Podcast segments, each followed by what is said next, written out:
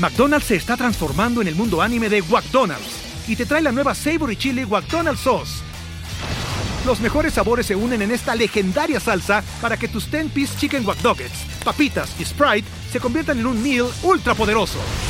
Desbloquea un manga con tu meal y disfruta de un corto de anime cada semana. Solo en McDonald's. ba baba go! En McDonald's participantes por tiempo limitado hasta agotar existencias.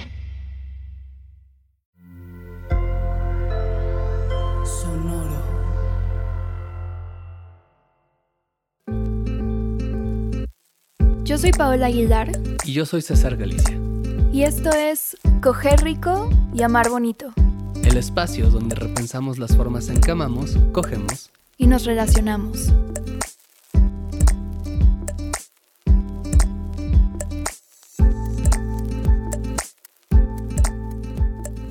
Hay una frase súper conocida que dice que todo en el mundo se trata de sexo, excepto el sexo. El sexo es acerca de, poder. Y es una frase que la mayoría de las personas conocimos, o bueno, no sé la mayoría, pero muchas personas conocimos por eh, House of Cards, porque la dice Frank Underwood en algún momento. Y aunque la frase originalmente es de Oscar Wilde. Y hay una cosa como muy curiosa con esa frase y el contexto y todo, porque en televisión creo que muchas veces se alude a esta cuestión, a esta relación entre el sexo y el poder, pero no siempre es algo que se explora demasiado. Sabes, quizás se explora alguna vez, en algún momento, en alguna escena, con algún arco en particular o algo así, pero rara vez es como algo que está latente en el show, no algo que está como presente en todos los personajes de alguna manera. Y por eso hoy vamos a hablar de una de las familias más disfuncionales de la historia de la televisión.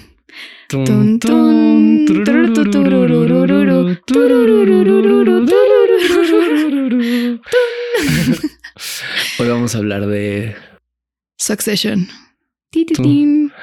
Y yo ya de que tirirín, pururum. Sí, ya, ya, no me sé más este, efectos de sonido de Succession. Ojalá algún día tengamos presupuesto y podamos de que, Ojalá. de que comprar el tonito, no? Pero siento que si lo pusiéramos, probablemente bajarían el episodio. Sí, posiblemente. Lo cual es una lástima porque es un gran tonito. sí. Pero pues a ver, ¿tú por dónde quieres iniciar? La idea del episodio eh, según lo platicábamos, pues es hablar acerca de los personajes, ¿no? Vamos a ir como viendo personaje por personaje para hablar de su trauma, su sexualidad, la manera en la que vive el amor. Entonces, ¿por dónde quieres iniciar, Paula? Ah, y por cierto, perdón que ya dije la misma pregunta dos veces, pero eh, probablemente este episodio va a tener spoilers de toda la serie. Entonces, solo escuchen este episodio si ya vieron la serie completa, si ya vieron el final. O si les maman los spoilers. O si les encantan los spoilers, ¿no? Acá siempre hemos dicho que si tu kink es ser spoileade, este es el show para ti completamente. Justo. Pues Jeremy Strong, que es el actor que hace de Kendall, ha citado eh, a Carl Jung con una frase que dice, cuando el amor está ausente, el poder llena ese vacío. Y creo que de eso se trata Succession un poco. Sí. De la incapacidad de estos personajes para amar, básicamente, y recibir amor. Sí, totalmente. Porque, pues, claramente no recibieron mucho amor de niñez. Em, y es por eso que todos son personajes miserables, ¿no? O sea, algo que me llama mucho la atención de Succession es cómo hay muy pocas escenas en donde están los personajes sintiendo placer de cualquier manera, ¿no? O sea, como que son personas que son absurdamente ricas, pero en realidad casi nunca tienen, por ejemplo, no sé, viajes de placer o están disfrutando una cena o así. O sea, siempre están como en con luz artificial en una oficina eh, o no sé, de que sí van de viaje para un evento, pero se están peleando y no están realmente disfrutando, no sé, la playa o lo que sea. Creo que excepción de la última escena de una de las últimas escenas del último episodio, justo, en donde están los hermanos en casa de la mamá y están como teniendo un momento de conexión y risas y no sé qué, ¿no? Y están en la cocina. Pero a excepción de ese momento, como que neta no me viene a la mente algún otro en donde eso, como que estén genuinamente eh, sintiendo eso no, pero como conexión. Ni siquiera diría que ese momento, porque ahorita que dijiste esta frase de Jung, como que me hacía mucho sentido, porque solo pueden disfrutar cuando están teniendo un juego de poder. ¿Sabes? Mm. Cuando, y, y, o sea, justo como dice la frase, o sea, a la falta de amor, lo que entra es el poder. Confunden el poder con el amor. Y hasta en esa frase, digo, en esa frase, hasta en esa escena que mencionas, eh, solo pueden disfrutar porque, o sea, Kendall solo puede disfrutar porque ya está sintiendo el poder, ¿no? Mm. Es cuando él comienza Justo a sentirse el juego es como eso, el rey. lo están coronando. Exactamente. ¿No? No lo había pensado. Sí, sí, sí.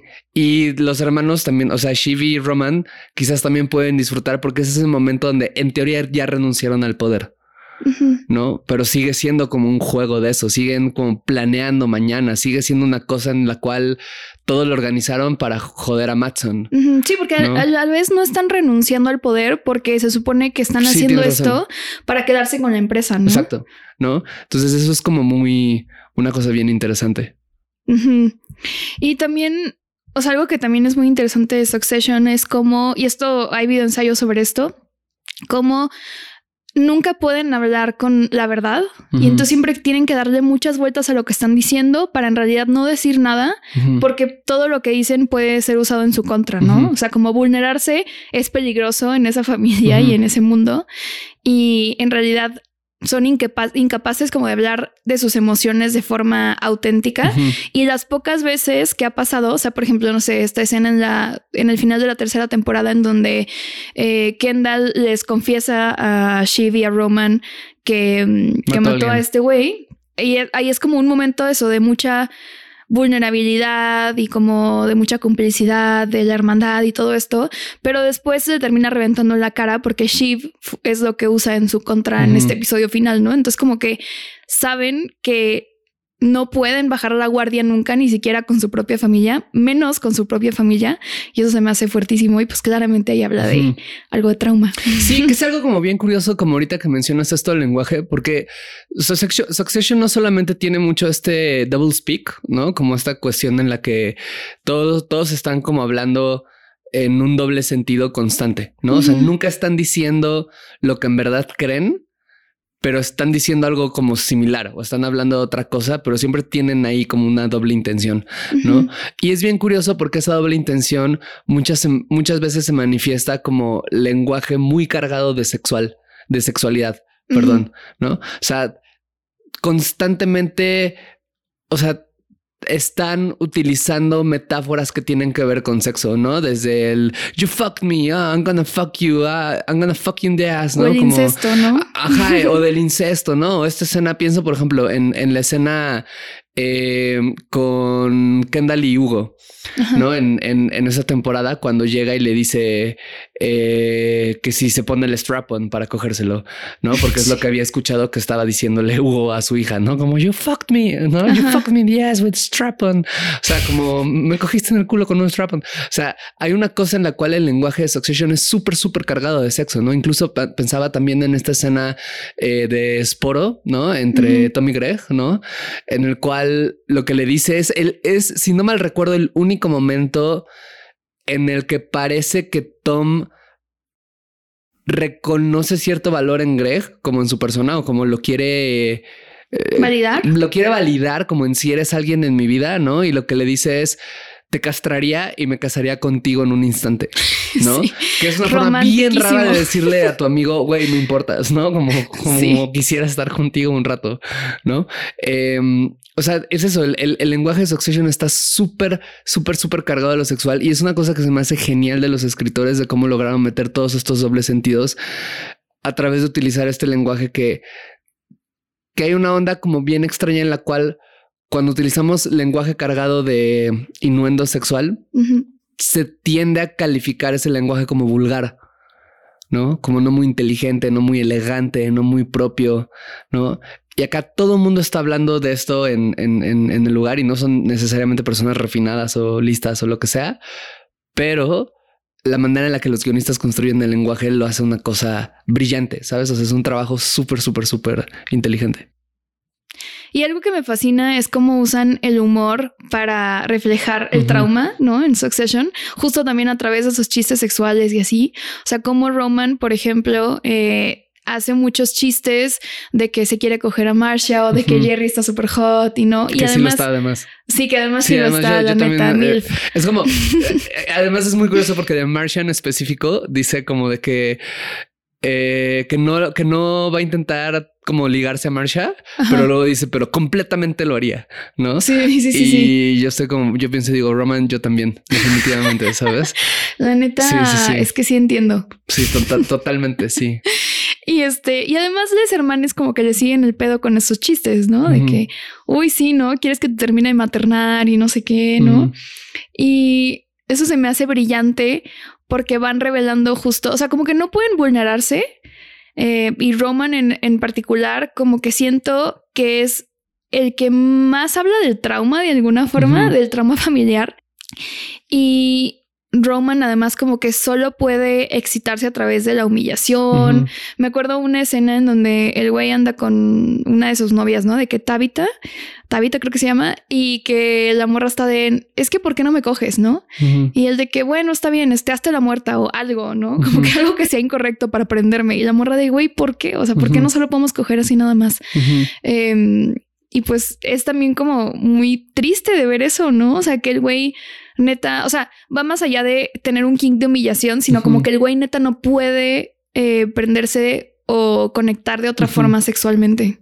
Sí, con esto, ahorita que ya empezamos a hablar como de los personajes, Roman es una cosa muy interesante porque ahorita que hablabas del trauma, creo que, y esto sucede mucho en dinámicas familiares, ¿no? Como, o dinámicas de trauma colectivo, es curioso porque sí existe un reconocimiento del trauma, ¿no? O sea, lo que dices, a través del humor, constantemente están reconociendo los hermanes que sufrieron un trauma eh, compartido por haber crecido en la familia en la que crecieron, por haber tenido los papás que tuvieron, ¿no? Esa parte del reconocimiento sí está y como que nadie lo duda y nadie lo pone en, cuestionamiento. Lo que está prohibido es tener una conversación honesta sobre eso. Es como el reconocimiento de que esto es algo que todavía duele, ¿no? Que es algo que marcó, se puede reconocer pero que es algo que todavía duele es lo que no se puede reconocer, ¿no? Y que, y que sea algo que además todavía eh, tiene alguna manera cicatrices, es otra cosa que no, ¿no? Es como bien curioso porque en el caso de Roman, pues Roman fue un niño maltratado completamente. físicamente. físicamente, probablemente de los hermanos eh, fue, fue el más maltratado. ¿No? Porque esto, y eso es curioso, y se lo acabo de decir a Paola y Paola no lo sabía y es, bien interesante. Digo, yo lo aprendí sí, estoy en shock, me siento gazateada por HBO. Roman no es el menor. Shiva es la menor. No, Shiva es la menor de los hermanes, pero Roman todo el tiempo lo tratan como el menor. Yo sospecho que porque A es el menor de los hombres y B su actitud es muy infantil, es como chiquito, como pequeño, estatura, no como, o sea, es como un niño, es como un niñote, no? Y en ese sentido, yo creo que, que por eso lo tratan como el menor, pero no es el menor, no? Pero bueno, al ser el menor de los hermanos, sugieren que A él fue maltratado físicamente por su padre, o sea, que Logan sí lo agredió en algún, en hay una escena en donde de hecho le, mete una cachetada. Em, sufrió todo el abandono también de, su madre. Y además hay varias escenas que sugieren que hay una que se me hace fuertísima en... el perro? Sí, en la primera temporada cuando están en, en esta fiesta en este antro y como de cosas prohibidas, ¿no? Sí, que es creo que la despedida de soltero de Tom. De Connor. No, Connor se casa hasta mucho después. ¿O de Tom? Creo que es de Tom, pero bueno, no recuerdo quién de los dos, pero están en, están en una despedida de soltero en el, en este antro eh, y empieza a hablar Roman de que cuando era niño lo metían en una jaula, ¿no? Y lo trataban como un perro. Y que le daban a de comer comida de perro, que le daban a comer comida de perro. Y él lo está como hablando como un evento humillante, ¿no? Y de repente me parece que llega con Connor y como viene el plot twist de que Connor dice, pero a ti te gustaba. O sea, tú pedías que jugáramos a eso contigo, como tú era algo que tú deseabas y por eso lo hacíamos, ¿no?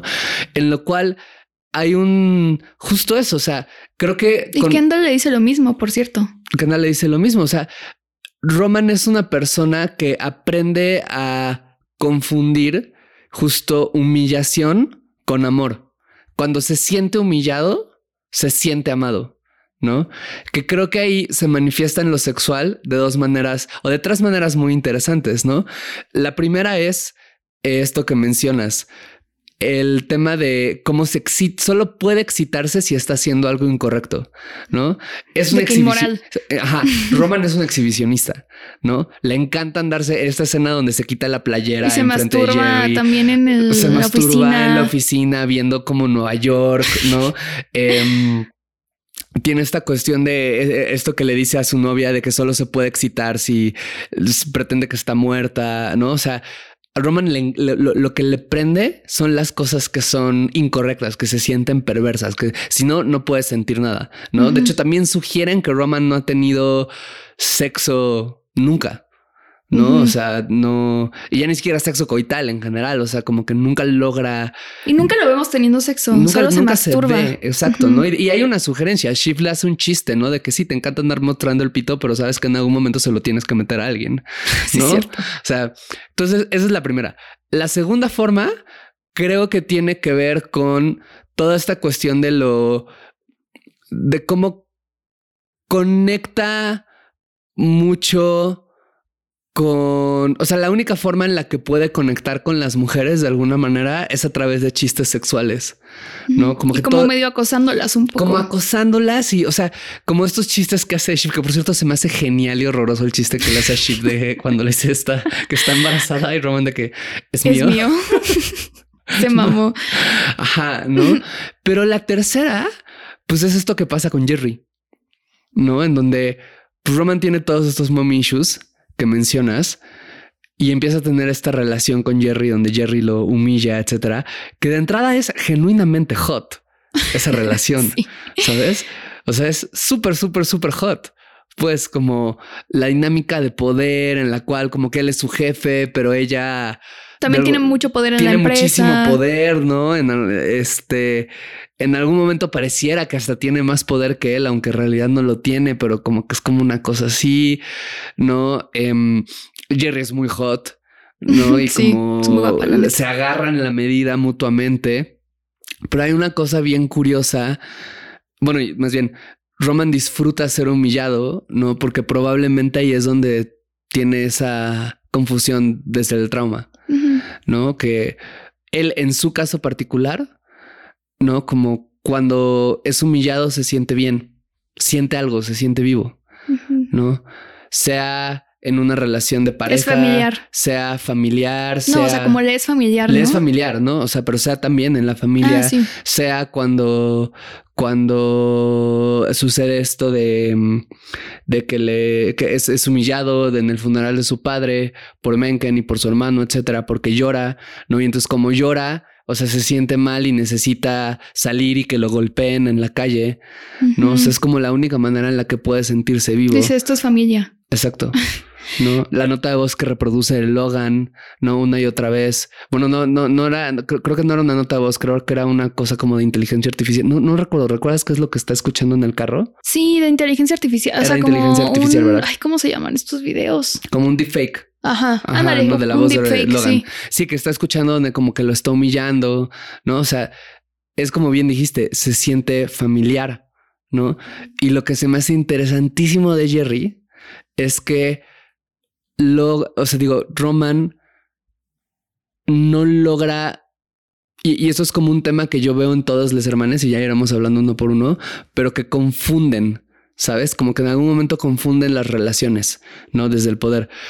Logan, digo, Roman no logra hacer la separación de que Jerry no es una figura materna. Pero es que sí es como la figura materna más próxima que tiene. Es lo más próximo que tiene. Y en algún momento ahí como que lo mentorea y le da unos consejos y cree en él.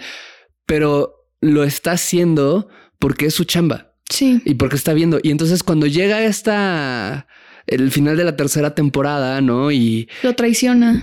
Pues es que nunca lo traiciona porque Jerry le dice algo que es muy verdadero, ¿no? Cuando llega Roman y le dice como, no, ayúdame, ¿no? que Jerry le dice, What's in it for me? esto no sirve a mis intereses. ¿Cómo es que esto sirve a mis intereses? O sea, Jerry siempre fue Jerry. Jerry siempre estuvo, ¿sabes? O sea, no tenía por qué defenderlo de ninguna manera, pero creo que justo Roman confunde a Jerry como pensando como tú eres mi mamá. Realmente tú me tienes que ayudar. Es, es, muy patético. Sí es, sí, es patético.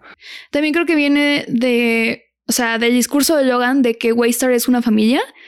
Y es como, pues ve a Jerry todos los días, no ve a su mamá nunca, ¿sabes? O sea, como justamente es o sea, me hace mucho sentido que él esperara eso, ¿no? Como esa lealtad de parte de Jerry, lo cual él tampoco se le iba a dar de vuelta. No, y claramente no se la da en el momento en el que tiene poder y lo usa para humillarla, ¿no? Y para correrla y para romperla, ¿no? Sí, sí, que además después la empieza a acosar, ¿no? Como que al principio es algo hot, pero después ella se incomoda mucho de que, güey, ya no me mandes estas fotos. O sea, además eso podría arriesgar su chamba ¿no? O sea, si Logan, bueno, Logan eventualmente se entera, ¿no? Entonces, sí.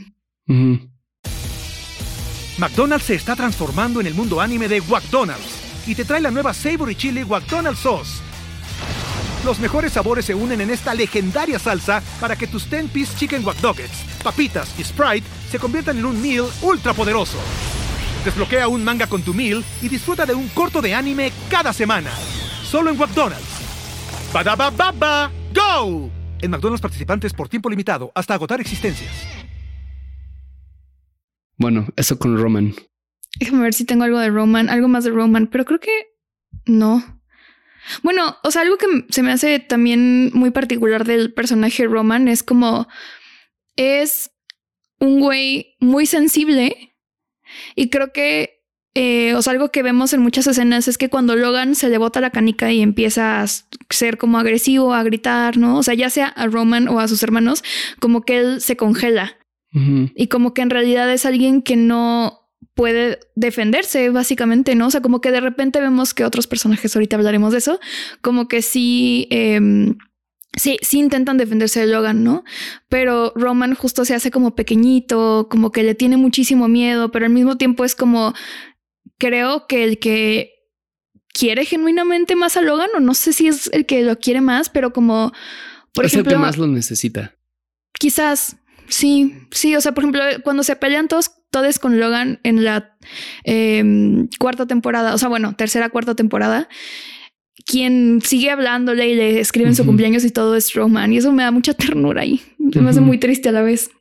Es, es tierno y triste. Es que Roman es un bufón, no solo en el sentido en el que te ríes de él, sino en el sentido como arquetípico de, o sea, es el que grita el rey está desnudo. Es como el que eh, narrativamente es como, como un tipo muy simpático, un personaje muy simpático porque hace muchos comentarios como meta ¿sabes? Como eh, respecto a la dinámica familiar, respecto a la dinámica de la empresa, ¿no? Es, es incluso, o sea, en, el último capítulo, como tiene este momento brillante donde es el que dice, we're bullshit. No, o sea, como no, no, en realidad no somos nada, o sea, no, no tenemos nada que ofrecerle al mundo. O sea, es el que sabe, tiene como esta maldición en el que sabe perfectamente lo que está ocurriendo como todo el tiempo, no se deja engañar, ¿no? A menos que se trate de alguien ofreciéndole amor. En ese momento ya no puede verlo. ¿no? O, él creyendo que le están ofreciendo amor, como con Jerry, ¿no? O con Logan, o sea, como, o con incluso Kendall y Shiv, o sea, digamos que es, es el como más sencillo de traicionar si le ofrecen amor porque está súper necesitado eso porque probablemente es el que más le faltó, ¿no? A Connor, pues era el mayor, rápidamente queda hecho un lado, ¿no? Aprende a vivir sin eso. Kendall le prometen el imperio desde que tiene siete años, ¿no? Shiv pues está ahí, tiene este rol de mujer que le da como algo único, particular, ¿no? Como una particularidad en la dinámica familiar. Pero Roman era el tercero, o sea, era el que menos importaba de todos. Sí. ¿No? Y, y sí. Y también creo que a Logan algo que le confronta mucho de Roman es justo que es el trauma y crudos, ¿no? O sea, como que los otros creo que son mejores un poco guardando esa apariencia. y, él, y él es el güey que dice de que todo está mal, me quiero coger a no sé quién, este, me quito la camisa, ¿no? Como errático un poco. Y además es el que Roman, digo, perdón, Logan al que más como que le recalca de que hay algo mal en él. O sea, como que a, a todos les dice, pero a, él, a, él, sí le dice como que hay algo perverso en ti, ¿no? O sea, hasta le pregunta si es gay, que es como, güey, ¿qué pedo con eso? Este, todo mal. Pero, ajá, o sea, como, como de, o sea, algo que yo veo mucho en, en Roman es la vergüenza. O sea, de todos, como que creo que él es el que neta siente todo el tiempo muchísima vergüenza y también por eso luego es muy cruel, un poco como para disfrazar eso, eh, pero pues por dentro el güey está de que, o sea, pues eso, ¿no? Como, como en el funeral, o sea, es el güey que neta se rompe porque... Pues por eso, es el que sabe, ¿sabes? O sea, es el que... Es el que sabe cosas, ¿no? Y creo que por eso es el único personaje que al final alcanza algo que se parece a la liberación, ¿no? O sea, porque pues eso es el que genuinamente como que te sugieren que logra renunciar a esa dinámica, ¿no? Porque Shift no renuncia a ella, ¿no? A Kendall se la arrebatan, pero pues se queda sin nada. Y Roman como que parece, como que es el que renuncia deliberadamente, ¿no? Sí. Bueno, ¿quieres pasar a Tin Tin Tin a Kendall? A ver, vamos con Kendall. Ok. Eh, My number one boy. sí, sí, sí. El hijo pródigo. Me encanta. Vi un tweet que decía de que llevo así meses eh, leyendo cosas de un tal, está en inglés, ¿no? Pero decía de un tal Kendall Roy y yo pensaba que habla y hablaban de, de, él como si fuera una adolescente, ¿no? En problemas y resulta que es un hombre rico de 40 años. No, eso es verdad. O sea, sí es un hombre de 40 años, pero también es un adolescente en problemas, ¿sabes? Es, es, es las dos cosas. Sí. Bueno, además Kendall, o sea, lleva la maldición desde el, desde el nombre, ¿no? O sea, que su segundo nombre es Logan. Siento que eso va a estar fuerte. Uy, cuando se reveló eso. Sí. Intenso. A ver, ¿tú qué crees? ¿Que el nombre estaba tachado o subrayado? Yo creo que el nombre estaba subrayado. La Yo neta. también creo que estaba subrayado. Sí. He subrayado suficientes cosas en mi vida como para saber que tener un buen pulso no es algo que, ¿sabes? Sí, sí, sí. Pero me encanta ese detalle, la verdad. Que haya estado más o menos ambiguo. Sí. Pero a ver, Kendall. Ok, Kendall. Pues creo que Kendall sí es de alguna forma... Ay, bueno, es que no sé. Tal vez el más parecido a Logan. Uh -huh. eh, y algo que se me hace tristísimo y neta súper trágico de su, de su historia es como Logan, o sea, a todos Logan les pone la zanahoria enfrente así de, a ver, te voy a dar el trono, ¿no? Pero siento que con Kendall neta se ensañó más que con todos los demás, ¿no? O sea, como cada vez que Kendall tiene algo bueno en uh -huh. la vida, se lo arrebata a Logan, uh -huh. ¿no? O sea, por ejemplo, cuando estaba enamoradísimo de Naomi y que la invita al barco y Logan la corre, ¿no? O este cuando de pronto, no sé, eh, la manipulación esta de que Kendall mata a, a, este mesero y que Logan aprovecha esa culpa uh -huh. como pues para manipularlo toda la siguiente temporada uh -huh. y después además esto de que le dice o sea, cuando, cuando quiere que él sacrificarlo como por lo de los cruceros y que él vaya a la cárcel, ¿no? O sea, como creo que tenía esta expectativa de que fuera él, pero era como no eres suficientemente yo uh -huh. y entonces no eres nada, ¿no? Y eso con todos, ¿no? Pero creo que con Kendall es muy evidente y pues Kendall además no puede tener, o sea, como todos desde hermanos, no puede tener como una relación funcional, uh -huh. honesta, ¿no? O sea, como es un papá súper ausente, sabe que es un mal padre, eh, se lleva súper mal con su ex, eso, para empezar. Uh -huh. Es que ahí, ahí, ay, es el, el, ¿cómo es en inglés? Heavy is the crown that wears the king, ¿no? O sea, como oh, the head that wears the crown, no recuerdo. Sí, creo que es the head. Ajá, como pesada es la cabeza que lleva la corona, ¿no? Uh -huh. O sea, Kendall, hay que pensar en. Yo, yo, no estoy necesariamente muy a favor de hacer diagnósticos a personajes ficticios. Y tú, pero es narcisista, ¿no es cierto? Ajá, sabes, a, a, a, menos que de eso trate un poco la serie, como en, bueno, no voy a decir series para no spoilear, pero. Pero bueno, Logan es un narcisista, uh -huh. ¿no? Así, textbook, textbook narcisista. Y los, una característica que tienen los narcisistas es que se sienten muy amenazados por la pérdida de poder, uh -huh. ¿no? Y de alguna manera creo, o yo interpreto esto, que Kendall era quien sí amenazaba a Logan con el poder, ¿no? Porque Ken no solo era el heredero lógico, ¿no? Sino además en varios momentos se va contra Logan. O sea, te dan a entender, sugieren que hay un momento en donde Kendall tiene una moralidad que sí confronta la de Logan y que sí amenaza con hacer cosas distintas a la de Logan, incluso si no es desde lo que está bien o está mal, simplemente pues Kendall tenía ideas de cómo renovar la Waystar, ajá, Waystar que con las que Logan estaba de acuerdo, en desacuerdo, perdón. Y creo que esa amenaza sumado a que pues Logan era un narcisista sociópata que como bien dice la primera esposa, ¿cómo se llama? Bueno, que ahora Rada. No, no, no, no, la Ah, primera perdón. esposa de Logan. Que ahora Eh, resulta que era la segunda La esposa, segunda, creo. porque la primera es la mamá de Connor, Ajá. pero Caroline. Caroline, gracias. Eh, Caroline que dice esta frase que se me hace brutal, ¿no? De que Logan nunca amó nada que no pateara para ver si Regresaba. regresaba, ¿no? Creo que eso es como trata a todos sus hijos, pero sobre todo a Ken. ¿no? O sea, en esta onda de que le amenaza, ¿no?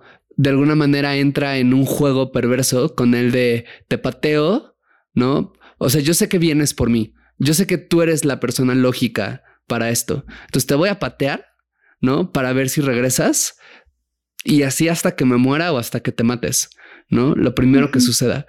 Y también otra cosa que hace Logan en este juego es que intenta muy activamente suprimir todo rastro de humanidad que tiene Ken. Ken, ¿no? O sea, porque por ejemplo con esto del mesero, no solamente lo usa para decir, ya, güey, ya tengo algo contra ti, no vas a ir por mí. ¿no? Y ya, perdiste, ¿no? Lo usa para manipularlo, para convertirlo en una En marioneta. El primer acto que tiene es justo regañar a Ken porque fue a su Cumpleaños. a su cumpleaños en vez de ir a un deal que no era un deal tan importante, ¿no? Y ese es el primer acto de humillación de, de intentar formarlo como un killer, ¿no? Como un asesino, alguien co- completamente desprovisto de, de emocionalidad. ¿no? Y es una cosa muy, inte- a mí, a mí se me hace una cosa muy interesante que Ken se relacione con las personas desde dos lados o utilizarlas completamente, ¿no? Como es el caso, por ejemplo, de Jess o te sugieren como de Raba, ¿no? O sea, como que ahí las anda manipulando o desde el lado como de la adicción. ¿no? O sea, como con Naomi, que es algo que de nuevo como que se me hace muy interesante cómo Succession maneja la sexualidad cuando comienza a salir con Naomi, en donde te dan a entender que era esta pareja como, pues desde la adicción de ambas, ¿no? Como muy sexual y muy activa y muy fiestera y muy amorosa y muy, o sea, sabes, como, como muy, había muchísimo fuego ahí, pero era fuego que existía porque estaban intentando calmar como toda la, la falta de sentido que, que había en sus vidas, ¿no? Y todo el dolor que existía ahí. De hecho, hay una escena que esto lo leí hace rato porque no me acordaba, pero creo que en la primera temporada donde Ken coge con Rava, con su ex esposa, Sí, es cierto. y después de que ella le dice que fue súper infeliz con él, lo cual también es bien trágico y horrible, ¿no? Y otra cosa también que se me hace interesante de Kendall es que él asume el rol de protector de sus hermanos, ¿no? Un poco. Y incluso de su hijo, cuando en un episodio Logan cachetea a- o le pega a, su nieto, al hijo de, de Kendall, eh, también ahí le toca defender, ¿no? Entonces también es esta carga de soportar todos los abusos de Logan y además, eh, pues tratar de proteger a sus hermanos porque son menores y todo esto. Em, y pues bueno, al final obviamente se termina corrompiendo terrible. Bueno, ya era, no era una gran persona al inicio de, la serie, pero pues se va eso, corrompiendo más y más. Y pues ya ni siquiera eso, ¿no? O sea, como que ese rol que tenía de protector también como que lo pierde un poco. ¿No? Hay una... mm, Como que casi todas les hijes como que tienen tres opciones en relación a sus padres, ¿no? O son como ellos, o son completamente distinto a ellos, ¿no? Pero todavía en relación, ¿no? O sea, como tú eres católico, yo voy a ser ateo, tú eres tal cosa, yo voy a hacer otra cosa, pero sigue siendo en oposición a ti, sigue siendo dependiente a ti, o se convierten en otra cosa completamente, ¿no? Eh, y es muy curioso porque Ken sigue mucho tiempo intenta seguir el camino de ser otra cosa, ¿no? O sea, pero en relación a Logan, ¿no? Yo quiero hacer otra cosa completamente distinta, ta, ta, ta. Pero al final del día termina convirtiéndose en él. Y esta escena donde ahorca, bueno, no ahorca propiamente, pero como que agrede a Roman físicamente es brutal por lo que dices, ¿no? Verlo y como... Hasta Shiv. Ajá, o sea, como verles defenderlos como como que digo, también pues todo el tiempo les estaba metiendo el pie y, o sea, era un ser humano horrible, pero de alguna manera como defendiéndolos como al menos de la agresión física a pasar a agredirlos es horrible de ver, ¿no? Y también que eso, y, me siento muy orgulloso porque lo predije en un tweet, cuando renuncia, o sea, cuando les dice a sus hermanes que él en realidad no mató a lo del mesero, al mesero, ¿no?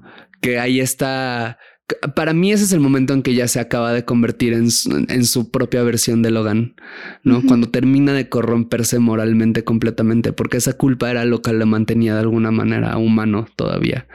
¿no? La noción de soy capaz de hacer algo horrible y, he hecho cosas feas, pero quiero hacer algo mejor, ¿no? La culpa, como, o sea, el momento donde dice, habla con Shiv en la noche de las elecciones de, ah, chance está mal elegir al fascista, mi hija va a sufrir por esto, ¿no? O sea, se va como construyendo todo esto para este momento donde dice, no, no, no, no lo maté, esto no sucedió. Sí, en completa negación. Completa negación. Uf, ¿quieres ir con... con, Shiv. con, Shiv. Sí, va. A ver. Shiv, ay, Shiv. Es que la neta no puedo decir que no se merecía ese final. La verdad, o sea, fue horrible de ver. Fue de que painful, pero creo que es curioso porque Shiv, a ver, o sea, obviamente está el tema del género, de que vivía un abuso psicológico distinto al de sus hermanos por ser morra, ¿no? Em, porque, o sea, nunca se la tomaba en serio Logan y en general sus hermanos creo que tampoco. Em, pero por otro lado, como que ella podía usar esta fachada de, ay, pues soy la morra y todo para cometer abusos, por ejemplo, en contra de Tom, em, que creo que no son tan evidentes en la serie. O eso he escuchado, ¿no? Como de que, ay, es que Tom se, pasó de ver acá con Shiv y es de que, o sea, sí, pero esta morra de que desde el inicio lo manipulaba, lo gaslighteaba. Eh, o sea, incluso esta escena también de la noche de bodas en donde ella le dice que ha estado cogiendo con su ex y pero no se disculpa ni nada, ¿no? Le dice como, no, es que yo, yo había entendido que teníamos una relación abierta y es como, ¿qué? Em, y pues creo que es eso, ¿no? Como ella se siente muy o sea, siente, como que todo el mundo la minimiza en el trabajo, Logan y todo, y entonces ella la única forma que tiene de ejercer poder es con alguien que tenga menos poder, y pues en este caso es Tom. y, y eso se me hace horrible, también pensando como en ella, esta conversación que tiene con su mamá, en donde la mamá le dice, creo que en la tercera temporada, donde la mamá le dice como, ojalá hubiera tenido perros con Logan en lugar de hijos, ¿no? Y entonces es como fuertísimo porque pues ella no, no tiene una figura materna o, tuvo una figura materna ausente y entonces está en un mundo de puros hombres en donde pues la única forma de sobrevivir es hacer, o sea, hacerse como ellos, ¿no? y, como mostrar esta fachada de soy súper, este, bien perrita y bien girl boss y todo. y, pues termina siendo como de los personajes, yo creo que pues más crueles. Y también algo que me sorprende de Shiv es que es muy difícil como empatizar con la gente, ¿no? O sea, como que no, o sea, cuando Tom le dice de que esto me duele, como que ella no lo puede escuchar y no le puede responder. Em, y, al, y al, mismo tiempo es muy injusto lo que le pasa. O sea, muy injusto que la, todo el mundo la trae, o sea, que Matson la haya traicionado, que tiene mucho que ver con el tema, o sea, con que sea morra, con que esté embarazada, ¿no? O sea, sí, con eso que dice Matson, que es, es espantoso, ¿no? De que eh, una de las razones por las cuales, o sea, como que constantemente piensas como ah, el, problema que va a tener Shiv para acceder al poder va a ser que está embarazada, ¿no? Y resulta que ese ni siquiera era el problema. El problema era que Matson se la quería coger, ¿no? Sí, sí, está fuertísimo. Y pues también esto de que las únicas veces en las que Tom le prende a ella es cuando lo está humillando, pero ni siquiera pues consensuadamente, ¿no? Sino como justo el día de la boda que lo empieza a humillar y le dice de que nunca te amé y eres patético y bla, bla, bla. Y, y el güey está súper sacado de pedo y la morra bien prendida de que vamos a coger, ¿no? Entonces eso también es como, pues eso, o sea, Shiv es incapaz de sostener una relación con alguien porque pues siempre está la expectativa de que quién me va a traicionar y entonces este me voy a adelantar a esto y pues no puede, siente que no puede confiar en nadie y eso es...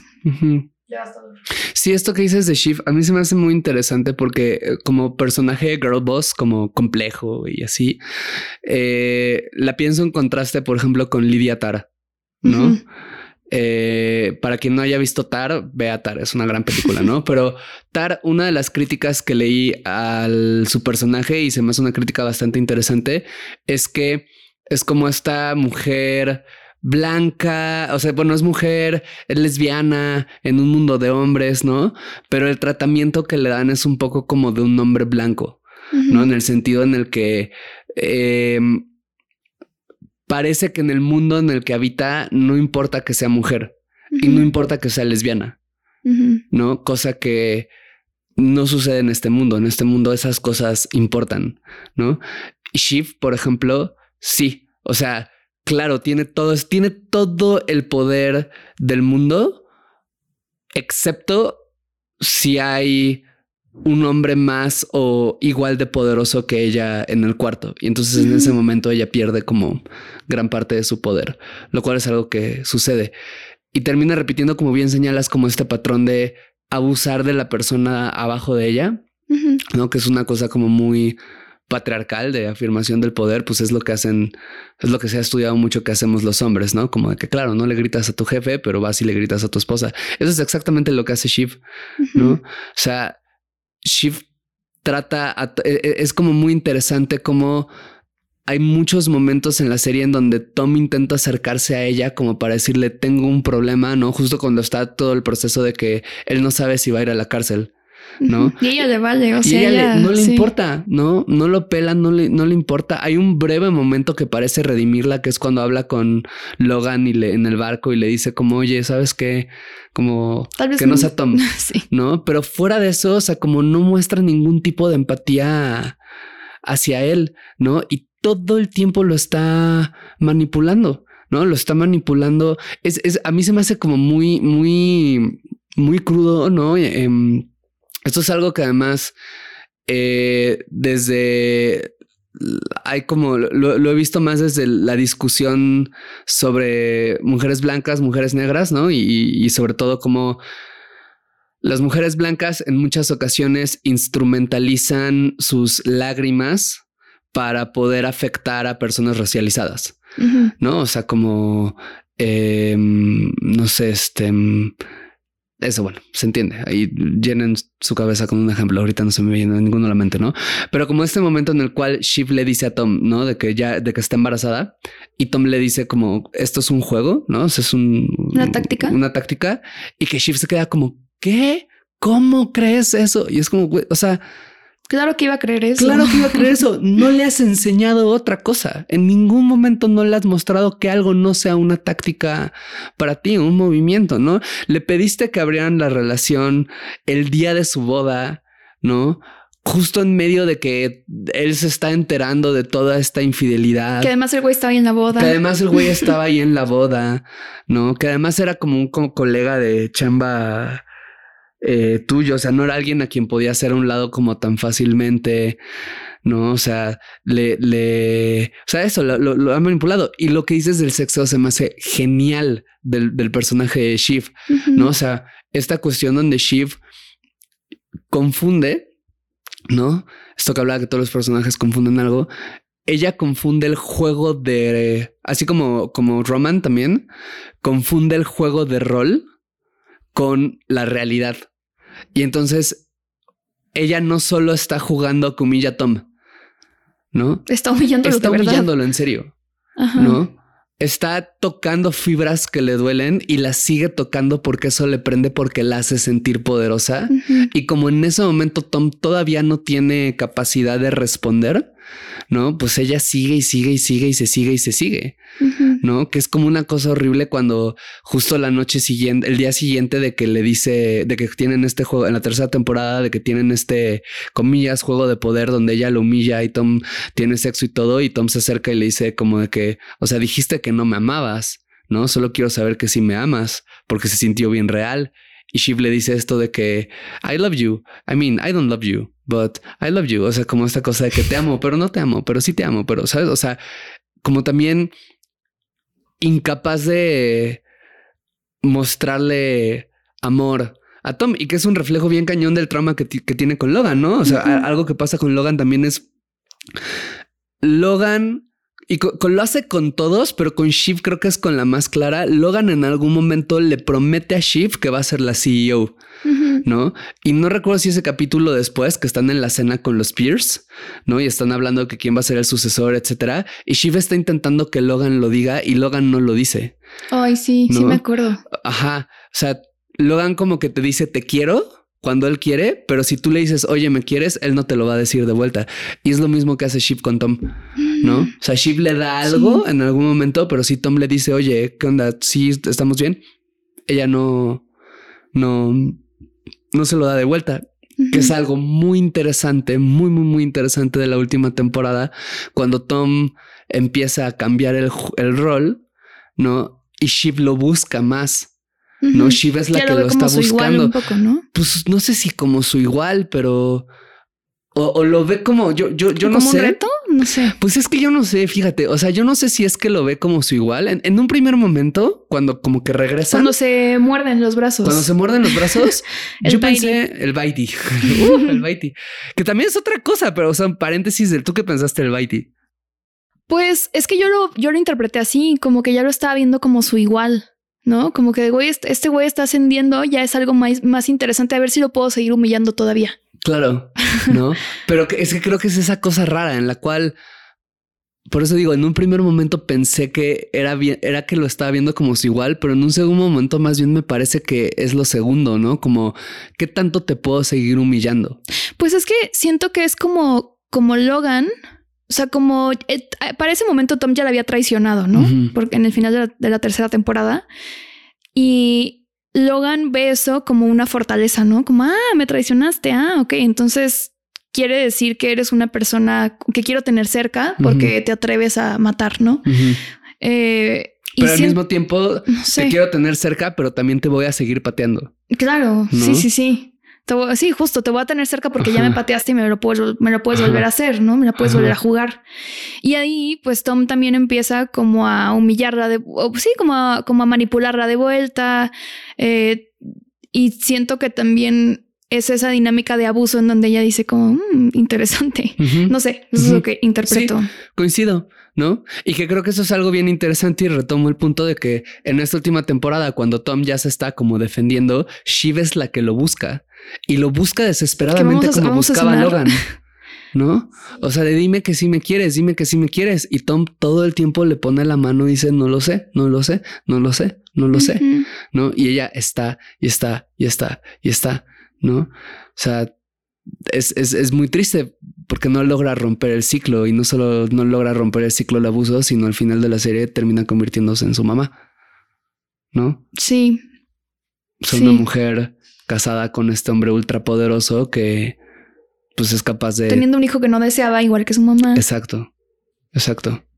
Uy, mucho que desempacar. Mucho que, mucho que desempacar. Mucho que desempacar. Hay mucho que desempacar. También, ya la última cosa que quiero decir de She, bueno, al menos yo, eh, es cómo es también incapaz de sostener relaciones y alianzas con mujeres, ¿no? O sea, mm. por ejemplo, en la, creo que en la segunda temporada, cuando es lo de los cruceros, Logan la manda a sobornar a una víctima de abuso ah, sexual. En, un parque, ¿no? Y que como que instrumentaliza... Pues el hecho de ser mujer. El hecho de ser mujer y creo que de ser madre, porque andaba ahí jugando con su niño, ¿no? Algo así. Ajá. Ajá. Y entonces eso, o sea, hace esto por Logan. Luego en la última temporada con Eva, justo la, empleada de Matson, eh, o sea, ella sabiendo que Matson la acosaba, eh, que la mandaba su sí, o sea, y aún así, eh, pues no hace nada por, por aliarse con ella ni nada, o sea, al contrario, ¿no? Como que justo instrumentaliza eso em, y, y después Eva termina jodiéndosela a ella, ¿no? Pero, o sea, como también esta incapacidad de, sostener relaciones con otras mujeres, porque él es muy ajeno, ¿no? O sea, teniendo una mamá ausente, pues es como, qué miedo a las mujeres, o sea, claro que no. Claro. Sí. ¿No? Sí, es como una cosa, pues eso, ¿no? El, el si existen formas de ejercer poder que no sean necesariamente patriarcales, o sea, ese tipo de poder como corporativo y así, no lo sé, yo creo que no, pues, pero definitivamente quien busca el poder absoluto, ¿no? Solamente pasando por ahí se logra. ¿no? Y te tienes que convertir en, en, eso. Y es como la gran tragedia de Shiv, ¿no? O sea que nunca iba a poder ocupar ese rol porque es mujer. Sí. Y ahorita, justo hablando de esta dinámica entre Shiv y Tom, o sea, de cómo Shiv se desquita del abuso de Logan con Tom, pues luego Tom se desquita de ese abuso con Greg, ¿no? Mm, no, ya vamos a hablar de Tom. Tom y Greg, mi pareja favorita. La mejor pareja de... de Succession. La más leal, además. De alguna forma bien enferma, pero la más leal. sí. Pues sí, o sea, cómo Tom también ve la oportunidad de, ah, mira, este güey está todavía más abajo, lo voy a humillar, pero al mismo tiempo, como eso, o sea, se sentía como una relación desde la lealtad, ¿no? Como de, sí te voy a humillar, pero al mismo tiempo eh, quiero que estés aquí. Y otra cosa bien fuerte es cuando Greg le dice a Tom como de, oye, tal vez me quiero cambiar de, división o de lo que sea. Porque esto es mora cuando, cuando va a entrar a ATN y dice, pues es que ATN es el diablo, ¿no? Ajá. Sí, y este creo que le dice de que de que Tom, yo tengo valores, y dice name one. Y el de que, bueno, de que pues. Tú no tienes valores, tú no tienes valores, Greg. Y el de que, pues estoy en contra del racismo. Y el de que todo el mundo está en contra del racismo, Greg. Pero, ajá, y se pone loquísimo este güey, ¿no? Y lo empieza a pegar, creo, y empieza, ¿sabes? O sea, como de que tú no vas a escapar, o sea, tú eres mi achichincle y vas a ser mi achichincle por siempre. Su Greg Weiler. Su Greg Weiler. You can't make a omelette without breaking, some Gregs. Icónico. Eh, y después Greg empieza a hacer lo mismo con otros eh, subordinados, ¿no? O sea, como que ya ves esto que les cachan de que usan a sus empleados como humans. Eh, como sillas. Como sillas, ajá, básicamente. Para cargar los pies. Ajá. Entonces, también es eso, o sea, como neta, eso es ese ciclo de violencia es infinito. Sí, que hay una cosa bien curiosa porque la alianza de Tommy y Greg creo que tiene un componente de clase, ¿no? O sea, como nosotros somos los que venimos comillas de abajo. La meritocracia. ¿No? Ajá, y como que tenemos que aliarnos para sobrevivir a este nido de serpientes. Pero se rompe la alianza o los puntos donde se rompen es pues desde lo, lo patriarcal. ¿No? Desde Tom, porque hay un montón de veces en donde Tom humilla a Greg por cosas que fueron culpa de Tom. En realidad, ¿no? Eh, pero, pero hay una cosa bien curiosa. Bueno, antes, si vamos a hablar de Tom, quiero que hablemos del circuito cerrado. Ok. ¿Te acuerdas del circuito cerrado? No, no. ¿Qué es esto? Es, es, es esta escena en la cual en esta fiesta, ¿no? La, la, fiesta de la primera temporada en la cual eh, a Greg una morra le hace sexo oral, ¿no? Y se viene en su boca, pero la morra luego le regresa todo su semen a la boca. No, Tom, perdón. Ah, sí, sí. Ajá, sí, está, creo que está hablando de Tom. Eh, le regresa como todo el, semen a, la boca de Tom. Y Tom dice de que esto de que es que, pues en cierto sentido, esto no es infidelidad porque es un circuito cerrado. Todo regresa, todo lo que sale regresa. Wow, no me acordaba de ese argumento. Se me hace, a mí se me hace brillante, ¿sabes? No le veo fallas. A mí se me hace como, como, que, como que digo, yo vi esa escena y dije, él va a ser el CEO. ¿Sabes? Es, eso es lo que pasa cuando usas el 100% tu capacidad cerebral. Esto es la visión que necesitamos para los líderes del futuro. Esto es el Estados Unidos con el que sueño, ¿no? Como... Sí, está buenísimo ese capítulo. Pero bueno, eh, hay una cosa muy curiosa en la cual Tom es un hombre como muy afeminado, Ajá. ¿no? Eh, en sus gestos, etcétera. Pero al mismo tiempo es el que más necesidad tiene de estar, de, buscar reafirmarse como hombre, ¿no? A través de justo, pues eso, estas acciones, e, es, el que más explícitamente busca reafirmarse usando cosas lujosas, vistiéndose de cierta manera, ¿no? Como, y sobre todo con Greg, como, porque es una cosa bien curiosa, porque la relación que tiene con Greg es muy homoerótica en cierto sentido, ¿no? Eso es una amistad como muy, pues se hablan en términos de, en términos muy sexuales, en términos de amor y en términos de dominación sexual, ¿no? Pues esta escena brillante de Sporo, ¿no? De cuando justo ya la mencioné, de cuando le dice te castraría y me casaría contigo en un segundo, ¿no? Para no decirle te quiero, amigo, ¿no? Sí. O sea, y, y, creo que justo ahí es donde se va manifestando esta cuestión del, del, de cómo se va transmitiendo el trauma, ¿no? Cómo funciona el trauma, pues de manera, no sé si intergeneracional, porque no es intergeneracional, pero como pues ¿Se contagia? pues ajá, cómo se va contagiando, ¿no? Y cómo se va perpetuando en este ciclo de me siento lastimado en un lado, entonces tengo que afirmar mi poder, como, como tú bien dices, ¿no? Con la frase de Jung. O sea, no siento amor de este lado, entonces voy a suplirlo con poder, ¿no? Y que al final de la serie, pues eso es, es, es brutal como, como Tom termina convirtiéndose en estas peores versiones de todos, ¿no? Y cómo termina pues eso, o sea, dándole la vuelta a Shiv y usándola de la peor manera posible. ¿No? O sea, en algún momento Tom te dan a entender que genuinamente quiso a Shiv, que genuinamente le importaba, que, que claro, pues estaba ahí por el dinero también, pero como que había una genuina cosa de quiero estar acá, ¿no? Eh, y después... La pues, organización de Tom. Ajá usando las tácticas de Logan, ¿no? Como esto del divorcio, ¿no? De que este, como que contrata a todos los abogados para que Ship no pueda contactar a los mejores abogados y bla, bla, em, y que es la única forma de llegar al poder. Exacto. ¿No? Y que hay una cosa bien curiosa, siento, y ya con esto termino, y esto da, creo que para un episodio entero más que nunca haremos, pero que es Tommy Ship son una gran muestra de, pues, las relaciones pues eso, ¿no? Como un hombre puede, en un primer momento, al menos las primeras tres temporadas, como un hombre puede ser profundamente violentado por una morra, ¿no? En situaciones muy específicas que no es como tan común, pero que eso sí puede llegar a existir, ¿no?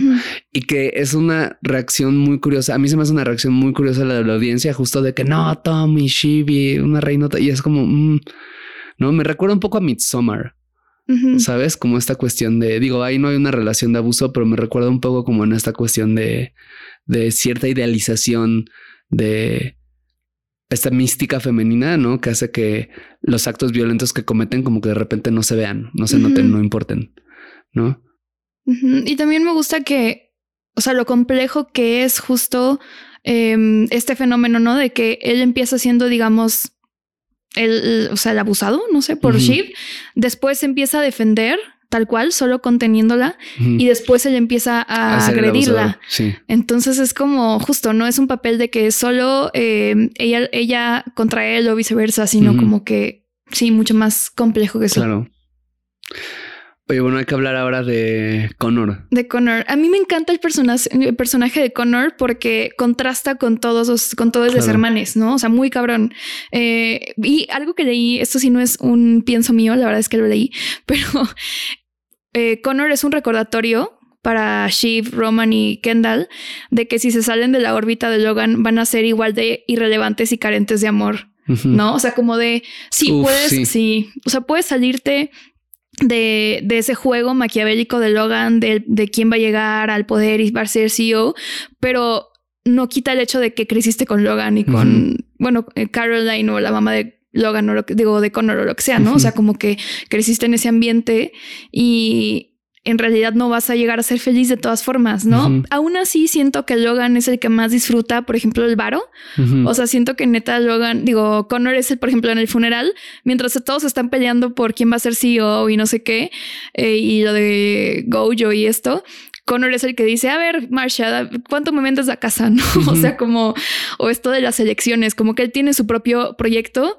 Eh, súper delusional el güey, pero tiene algo aparte que no es Waystar. Y eso se me hace muy chido porque, eh, o sea, obviamente no logra escapar de este ciclo de violencia ni nada. No siento que rompa con el trauma generacional, ni mucho menos. Em, pero de alguna forma, como que sí se emancipa un poco de eso y logra tener como, pues sí, o sea, una vida muy distinta a la de los hermanos. Y además siento como que sí, o sea, aborda el trauma de otra forma, ¿no? O sea, de una forma igual muy em, trágica, o sea, que lo, lo, que dice creo que en el penúltimo, antepenúltimo episodio. No, no, no es cierto. Uno de los primeros episodios de esta temporada de la última, en el karaoke, donde dice mm. como Sí, o sea, yo crecí sin amor, pero mi superpoder es que aprendí a no necesitarlo o algo así. Y luego dice, soy una planta seca que se alimenta de animales que llegan a morir. Ahí. sí, que es horrible, horrible. También es bastante trágico de que él tampoco puede construir relaciones amorosas, ¿no? O sea, literalmente su relación con Willa es, pues ella empezó siendo como escort, o sea, él la contrataba y después la secuestró en, Nuevo México, en una casa, y sabe que la morra no lo quiere, o sea, sabe que está por su dinero, pero al mismo tiempo es como, bueno, esto es lo mejor que voy a obtener de esta vida, entonces es lo que hay, ¿no? Lo cual es como lindo y terrible al mismo tiempo, no sé pues es patético también, sí. ¿no? Como el resto. Y también es esta confusión de amor con poder, ¿no? De que, ah, pues, tú me caes bien y eres como la trabajadora sexual como que más amable has sido conmigo, ahora cásate conmigo. Te amo. En realidad esto es amor, ¿no? Connor se la pasa increíble, yo creo. O sea, eso, tiene sus hobbies, tiene su ranchito con agua, ¿no? Además que recargan el primer episodio. O sea, yo creo que él se la pasa muy bien. Pero pues al mismo tiempo, y, creo que además es un poco curioso porque un poco la relación que forma con Willa ya al final es rara porque claramente Willa está ahí por el dinero. Claramente no necesariamente es como la mejor versión de, de su vida. Pero como que te dan a entender que forman una especie de alianza que tiene algo de real, ¿no? Como que en algún momento hay una ternura genuina, una decisión de, bueno, pues ya estoy acá y voy a estar acá y al menos no se hacen daño, ¿sabes? O sea, como pasado este momento del secuestro de Nuevo México, si lo hacemos un ladito, es como la única relación donde no se están matando activamente. Y como que hay cierta lealtad también. Hay cierta lealtad, hay apoyo, ¿no? O sea, Connor es delirante, o sea, tiene un piecito fuera de la realidad, como que no, él cree genuinamente que podría ser presidente, etcétera. Y Willa como que lo apoya genuinamente en eso, ¿sabes? Como hay una cosa ahí como bien... Y ella sigue actuando y no sé qué. Claro, ¿no? Y que en esta onda de que puede ser como tu padre, puede ser lo opuesto, puede ser otra cosa. Connor como que parece que es el único que es otra cosa, ¿no? Y es el único que parece que no tiene una vida absolutamente infeliz. ¿No? Tiene una vida miserable también, patética, pero no completamente infeliz, ¿no? Sí. Y ya para ir cerrando también, nada más para dar contexto de eh, pues la historia de Logan, que justo se me hace fuertísimo el speech que da Ewan, el hermano, en el funeral, ¿no? En donde habla de la infancia de ellos dos y cómo, em, pues a Logan lo violentaban físicamente y seguramente psicológicamente también, ¿no? O sea, su tío. Em, de hecho, hay una escena, creo que en la primera temporada, donde sale su espalda desnuda. Segunda, según yo, pero sí. Ajá, sale su espalda desnuda llena de cicatrices, ¿no? El güey además esto de que carga con la culpa de que cree que mató a su hermana. Em, entonces... Que fue pues exiliado de la guerra, ¿no? Bueno, como refugiado más bien. Sí, entonces también eso, ¿no? Como esto no empezó con Logan y eso se me hace chido que den ese contexto, ¿no? De que no es como que Logan se hizo un monstruo de la noche a la mañana, sino que sufrió abuso y después su forma de copiar con ello fue de eh, mis hijos tienen que ser las personas más rudas porque el mundo es horrible y eso es lo que les voy a enseñar. Y supongo que para él, o sea, digo, obviamente ya hablamos de que este tiene rasgos narcisistas y de que es una persona horrible, pero seguramente en su cabeza fue como que lo, eh, los hago, lo hago porque los amo, ¿no? Y pues, híjole. Eso es nuevo, esta confusión de amor y poder, ¿no? Logan yo creo que sí amaba a sus hijos. Lo que pasa es que no conocía otra manera de amar que ejerciendo el poder más violento hacia algo, porque es lo que le hacía sentir probablemente cualquier forma de conexión, ¿no? O sea, el estar humillando era esa única llave que tenía para acceder a el contacto con otro ser humano, ¿no?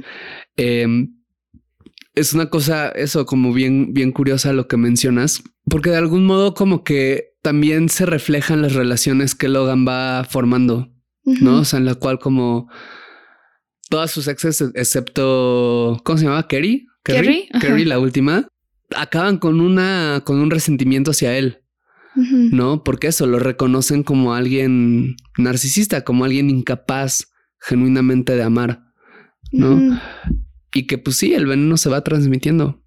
Sí. ¿No? Y claro, tú puedes tomar la decisión en cualquier momento de, bueno, no es tan fácil como eso, ¿no? Pero se puede tomar la decisión de que el veneno no se transmite. Algo que también me encanta de Succession es que te muestran mucho eh, como hay muchos momentos clave donde los hermanos pudieron haber decidido no ser Logan, pero decidieron lo contrario, ¿no? Para mí mi favorito es la cuarta temporada en la cual al inicio Kendall como que no salía mucho y yo pensaba de que no, seguro como ya lo hicieron de un lado para darle más protagonismo a Roman o algo así, bla, bla, y la historia que va a pasar.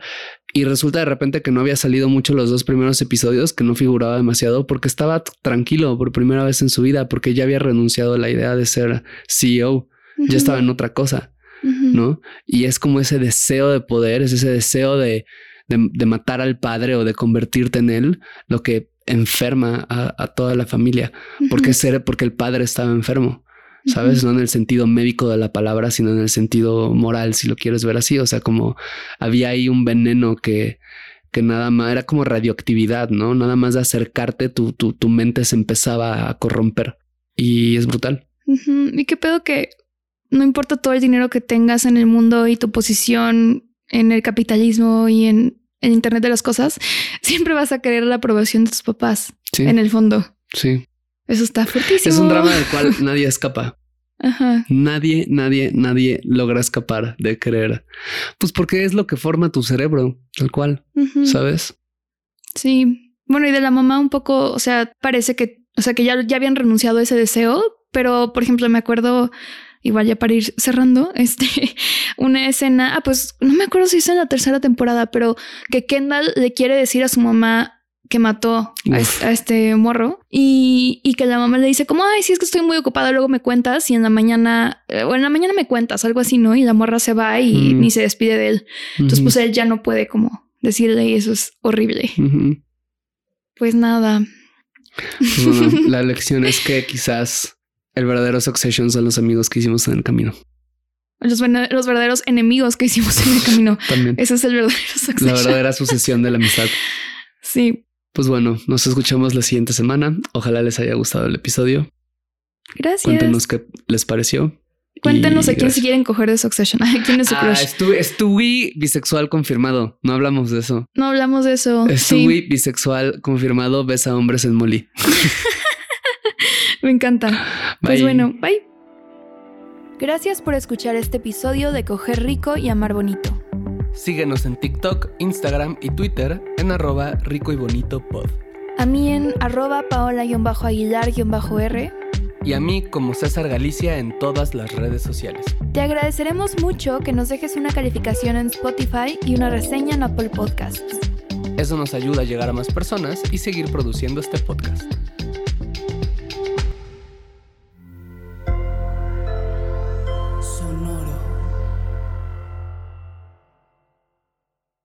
Hello, it is Ryan, and I was on a flight the other day playing one of my favorite social spin slot games on chumbacasino.com. I looked over the person sitting next to me, and you know what they were doing? They were also playing Chumba Casino. Coincidence? I think not. Everybody's loving having fun with it. Chumba Casino is home to hundreds of casino style games that you can play for free anytime, anywhere, even at 30,000 feet. So sign up now at chumbacasino.com to claim your free welcome bonus. That's chumbacasino.com and live the Chumba life. No purchase necessary. DTW, void, prohibited by law. See terms and conditions 18 plus. I came from a low income family that was that was struggling. You see how hard life can get. GC became a part of my life because I don't want my family to fall back into that. I never thought education would take me this far. I'm still young. I still have a lot to do in my life and just want to get things done the way I want with a good education under me. I'm Stacy, and Grand Canyon University helped me find my purpose.